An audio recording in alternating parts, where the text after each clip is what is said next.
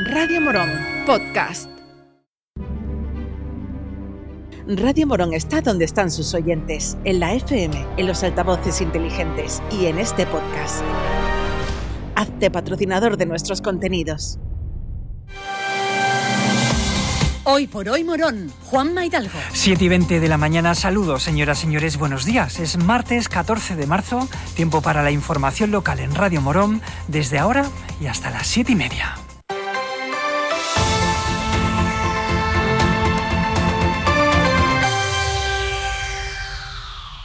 El delegado de Economía y Empleo en el Ayuntamiento de Morón, Antonio Rodríguez, presentó ayer unas jornadas de participación ciudadana para elaborar la Agenda Urbana de Morón de la Frontera.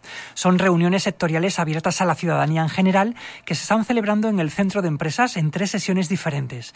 La primera fue ayer, la siguiente será el lunes día 20 de marzo y la tercera y última el miércoles 22, todas a las 7 de la tarde. En esta jornada se van a plantear las líneas de trabajo del plan estratégico de la ciudad que está realizando la consultoría externa Ecoterrae en colaboración con el Ayuntamiento. Escuchamos a Antonio Rodríguez. Son unas jornadas que se van a celebrar hoy, eh, lunes, día 13, el lunes también día 20 y el miércoles día 22 centro de empresas de, aquí de, Morón, en, el polígono del Tejar, a partir de las 7 de la tarde, todo el mundo invitado para eh, hablar de un plan estratégico que está realizando este ayuntamiento, igual que otros ayuntamientos, dentro de la planificación que se está haciendo en el Ministerio de Transporte, Movilidad y Agenda Urbana sobre la Agenda 2030. Eh, son directivas europeas las que nos hacen eh, que tengamos que realizarlo y además eh, no solo es obligatorio, sino que es recomendable para poder acudir a esos fondos Next Generation que, bueno, que ya poco a poco están llegando a todas las ciudades de, España. El plan estratégico no lo está haciendo el ayuntamiento propiamente, estamos aportando documentación y por supuesto estamos opinando.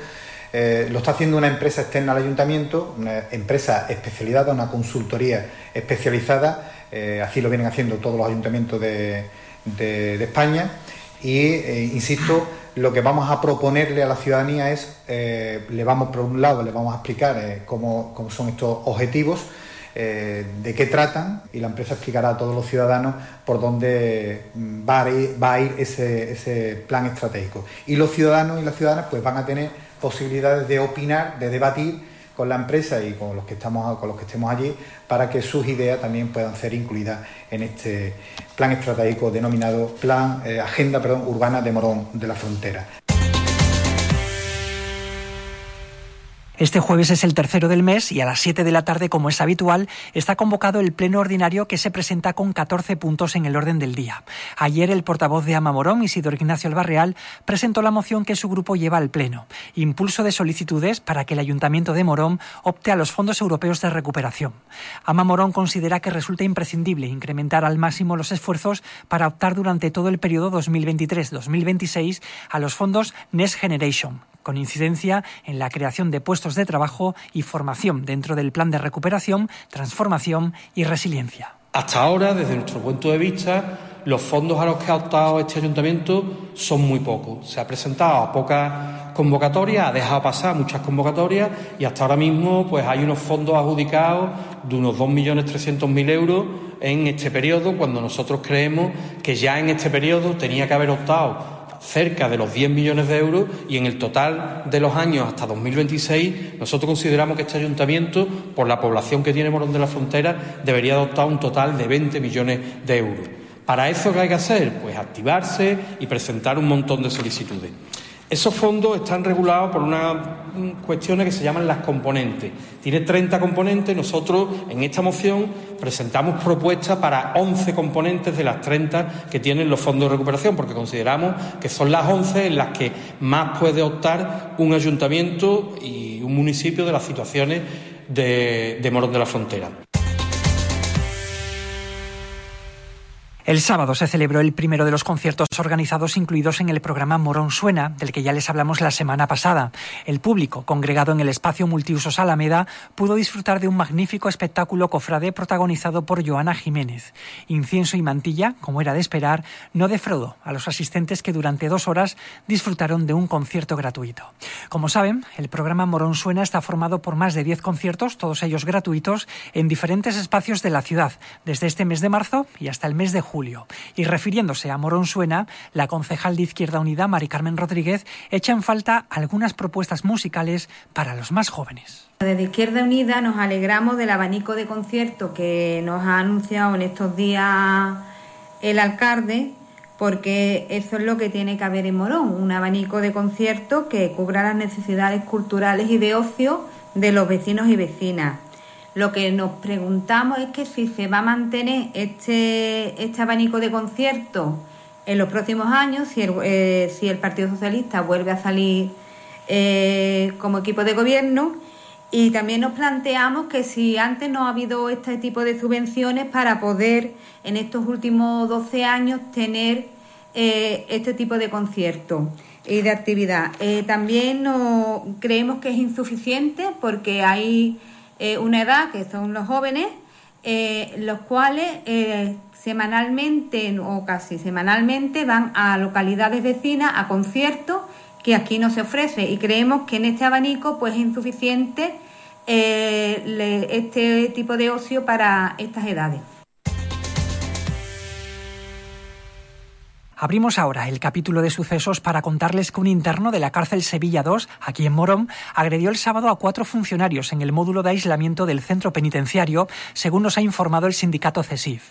En el comunicado que el sindicato nos ha hecho llegar, relatan que pasadas las nueve de la mañana del sábado se le abrió la puerta al interno agresor para que saliera en su turno de patio, pero sin mediar palabra y de forma inesperada, este empezó a golpear sin motivo alguno a los funcionarios que le abrieron la puerta, que a duras penas consiguieron ponerse a salvo gracias a la colaboración del resto de compañeros presentes en el departamento.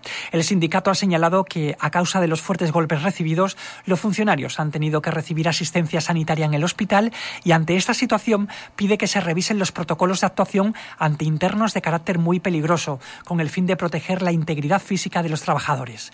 Escuchamos a José Antonio Montero, delegado de CESIF en la prisión Sevilla 2 de Morón. Hoy queremos condenar una gravísima agresión a cuatro funcionarios en el módulo de aislamiento por un interno muy peligroso de gran corpulencia. Eh, han podido salvar sus vidas gracias a la rápida intervención de sus compañeros. Estos cuatro funcionarios han necesitado asistencia hospitalaria. Desde CECIS Prisiones esperamos su pronta recuperación y que a los funcionarios de prisiones se le considere de agentes de la autoridad, que se nos dote de medios materiales y personales y la formación que necesitamos. Una primavera de cuento es el nombre con el que la Delegación de Cultura ha bautizado un nuevo proyecto que se pone en marcha a partir de este jueves. Salva Atienza, Ana Inverso y Jesús Tiracuentos son los actores cuentistas encargados de llevar a cabo esta iniciativa cultural contando cuentos e historias para entretener y divertir a toda la familia. Serán seis cuentos en total, tres en la Biblioteca Cristóbal Bermúdez Plata en la calle Ánimas y otros tres en la Biblioteca Juan José García López en el barrio del Rancho, celebrándose esta actividad cada dos semanas. El programa se inicia este jueves en la Biblioteca de la Calle Ánimas a las 6 de la tarde con el primer cuento de Salva Atienza. Sí, es un proyecto que lo que busca es eh, seguir ofreciendo a la población de, Morón, de la frontera, eh, la posibilidad de encontrar la cultura, en este caso relacionada con los cuentos y la literatura, en la narración oral, eh, de, la mano de tres cuentistas. En este caso yo soy una de las personas que participa contando y cantando y la idea era eso, hacer, de hecho la llamamos primavera de cuento con esta idea también de florecer, de dar colores, de dar diferentes matices con, con ya te digo, tres, tres voces bien diferentes y también bien coloridas y, y con, más, con más ganas que, que, otras veces porque a mí personalmente me parece que, que ganamos en la diversidad.